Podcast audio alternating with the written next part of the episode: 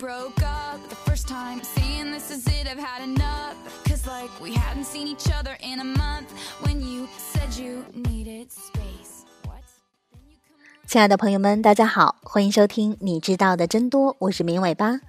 我们的节目是每周一到周五的晚上七点准时更新。现在大家除了可以在各大音频平台收听节目之外，还可以在微信公众号里面直接收听哦。我们节目的背景音乐还有很多有意思的推送，也都在公众号里。欢迎大家来公众号跟明尾巴互动和交流。怎么加入我们呢？直接在微信里面搜索“棉尾巴”三个字的全拼就能找到了，等你来哦。大家不知道有没有这样的经历，在淘宝上看到一条喜欢又有点小贵的裤子，你点击丢入购物车，想着等双十一打折再买。虽然还没有下单，但是你的心里就已经觉得挺满足的了。新年开头，单位要你提交一个计划，你肯定不愿意。但是当写完这个计划的时候，你自己却变得挺踏实的。很多存钱买房的小伙伴们，即使距离买到还有差距，但在存的过程中就觉得有一种快感。很多 CP 甚至觉得合伙存钱的过程比谈恋爱还爽。后来房子买了，婚倒是离了，没有目标感了。在定计划的瞬间，你的大脑里究竟都发生了什么呢？在一九二七年的柏林，几个大学教授和学生一起去餐厅吃饭。一名侍应生听每个人的点菜，大家都知道老外点菜是非常复杂的，牛排几分熟，加什么酱料，甜品什么时候上，要面包还是意大利粉，要白面还是全麦。总之，经过比电话应答系统还要繁琐的对话之后，这群教授想，这个哥们儿肯定会搞砸的。最后让大家掉眼镜的是，侍者把菜品和饮料准确无误地端了上来。饭后，这群心理学家走出餐厅，一路上还在聊这个神奇的适应生。这个时候，一个学生突然发现他把围巾落在了餐厅，他马上返回餐厅，找到那位记忆力超群的适应生：“我的围巾呢？”没想到那个哥们儿一脸的蒙圈，完全不记得他是谁。学生愤怒地问：“你不是记忆力特好吗？怎么一转身就忘记了呢？”这哥们儿回答。我对客人点的菜只记到端上来为止。研究人员研究了这个奇怪的现象，得到了一个结论：我们和那位侍应生一样，都很少忘记自己脑子里没有完成的任务。这些任务会在我们的潜意识里，像没有拿到糖果的孩子，一直纠缠着我们。过多、过高的预期会压死我们的大脑。你一定有过这样的经历：为了忘记那些无解的事儿。你发呆、失眠、喝酒，把自己搞得精疲力竭，终于睡着了。但你却常常在晚上两三点钟突然醒来，这些事儿一点都没有消失，又再次浮上你的脑海。你可以累到不想，但是无法忘记，一直到你完成它们。这个效应叫做蔡格尼克效应。不过，这个效应也遇到了很多例外，有一些 X-Men 一点儿也不受未完成任务的影响。他们有很多的未完成任务，但依然过得清清爽爽，头脑清醒，一点儿也不受干扰。这是为什么呢？一直到最近，佛罗里达大学的罗伊博士才解开了这个谜。他把面临期末考试的同学分成了三组：一组集中想着一个大 party，第二组集中想着考试，第三组想着考试，但是要制定一个具体的学习计划。然后呢，让他们在有限的时间里自由联想，根据 P A 来造词。有的人会拼出 panic，有的人会拼出 Paris，或者是 party 来。没错，想着考试的一组同学基本上都拼了 panic，而想着 party 的同学基本上都想着 party。但是有趣的是，第三组同学，他们一点儿也没有思想负担，也没有被考试吓到，考试的恐慌通过制定计划完全消失了。这个实验解释了蔡格尼克效应中的例外：未完成的任务会一直追着我们不放，除非你形成了一个明确清晰、大脑能够演练的计划。大脑没法分清楚真实和假象，在脑子里解决问题的计划者和真实的问题解决者一样的有力量。在我们定计划的过程中，大脑至少完成了四个动作：第一个是预演了未来，走通了最好的一条路。如果你是一个围棋高手，你大脑里面至少已经向前演习了五步，近一千种可能性。所以，创业都是从一个好的 BP 开始的。一个足够好的 BP 能让看的人也热血沸腾，因为在大脑里面你已经预演了未来。从这个角度来说，逛街、逛某宝，并且想象自己要买，就已经有强烈的快感了。第二个是释放了焦虑，计划完，大脑觉得哦，这事儿做完了，可以放松一下了。你可以空出脑子想下一步的事情了。理财、存款、教练，按照计划行动，即使还差得远，但能很好的释放焦虑。第三个是提高了信心。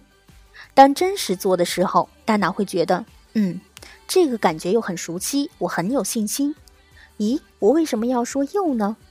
因为预演过成功，你会觉得比较有信心完成。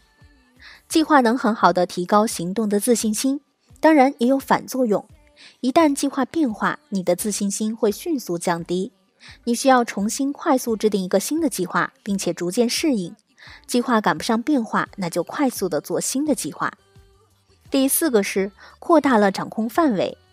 当做完又达成的时候，你对自己说：“我定的计划都完成了。”你的自我效能会向未来延伸，敢于制定更大更多的计划。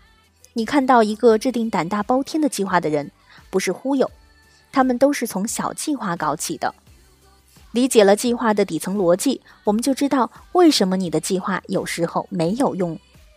有时候定计划搞不下来的原因是计划赶不上变化，于是你焦虑到没法定计划。这个时候即使定下来也不靠谱啊！甚至一遇到变化，很多人虽然没有意识到，他们脑子里就已经开始上演恐慌故事了。我做砸了以后怎么办呢？我如果失手了怎么办？太可怕了！这些预演的负效果很吓人，它把未来发生的恐惧全部压在了当下。你可能有 A、B、C、D 四种路径，分别有百分之十、二十、三十和四十的失败率。但是，一旦你陷入到了恐慌计划，你在当下承担的就是十加二十加三十加四十等于百分之百的失败率，谁受得了啊？对外表现出来的就是做这个呢有这个问题，做那个呢有这个问题，哎呀，好痛苦。佛经上这个就叫妄念，心经叫做远离颠倒梦想。你被焦虑压死了。其实定计划本身是降低焦虑的好方式。遇到任何让你焦虑的事情，尽可能多而详细的记录下来，然后列出一个最低限目标，并写下尽可能详细的步骤。简单来说，你可以制定一个最糟糕结果的行动计划——恐慌计划。写的时候可以不用管这个步骤靠不靠谱，前后步骤顺序是不是对，也不要内心评价，先让自己尽可能详细的写下来。写的越多，你肯定是越宁静，越宁静才越有可能思考真正靠谱的计划。你会发现在你这个最糟糕的计划上，慢慢迭代出了真正靠谱的计划。所以，定计划没有用的第一个理由，往往就是你的恐慌计划定得不够详细，没有详细到大脑愿意把焦虑排空清除。另外，定计划还有一个功能，就是可以做心理治疗。那些没法告别的过去，是不是也可以通过定计划来实现呢？其实也是可以的。完形心理学认为，每个人都有很多很多的未完成事件。如果这些事情没有办法了结，会持续的盘旋在我们的心里。寻找好的方式完结，定计划就是一个很好的方式。你有没有忘不了的过去，完成不了的心愿，想做没有做到的梦想？定下一个计划，也许不一定能实现，但至少能忘却。前面说过，定计划的时候，大脑在预演未来。不过，千万要注意的是，大脑的预算往往比真实情况轻松很多。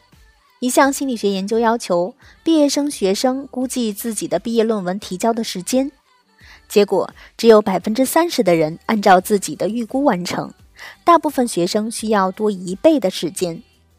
更加糟糕的是，如果人们彼此合作，这个计划的拖延程度会更加夸张。悉尼歌剧院在一九五七年计划建造，澳洲顶尖的建筑施工团队预算投资七百万美元。目标是在一九六三年完成，而真实的情况呢？它是在一九七三年用了一点零二亿美元，比原来多了十年十四倍的预算，是不是想起来你的项目和计划还挺靠谱的呢？计划是一个预演未来的方式，不过会用一种比较容易的方式，所以记得把你的投入和时间乘以百分之一百二，合作项目乘以百分之一百五，甚至是百分之二百，就是一个更加接近真相的数字。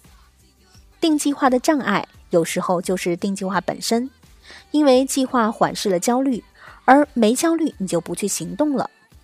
你有没有遇到过那些定计划爱好者？不管遇到什么事儿。先制定一个特别详尽的计划，然后贴在床头、窗头或者是案头。你的焦虑锐减，但是因为没有了基本的焦虑，你就再也不行动了。事情肯定会变糟糕，怎么办呢？再定一个计划呗。因为在脑子里走一圈的能量和真实的走一圈相比，前者实在舒服太多了。所以计划要高，第一步要小。每次定计划或者开会决议以后。一定要有一个有压力的目标，以及一个无压力的下一步行动，让这个压力从行动释放出去，才有可能引发行动。也要警惕那些说“好的，我回去出一个计划给你”，但是其实从来不动的人。他其实同时欺骗了你和他的大脑，也忽悠了自己的人生。好的，以上就是本期节目的所有内容了，感谢大家的收听，也欢迎大家关注“绵尾巴”的微信公众号。我们节目的背景音乐还有很多有意思的推送，都在公众号里，大家直接在微信里面搜索“绵尾巴”三个字的全拼就能找到了，等你来哦。我们下期节目再见吧，拜拜。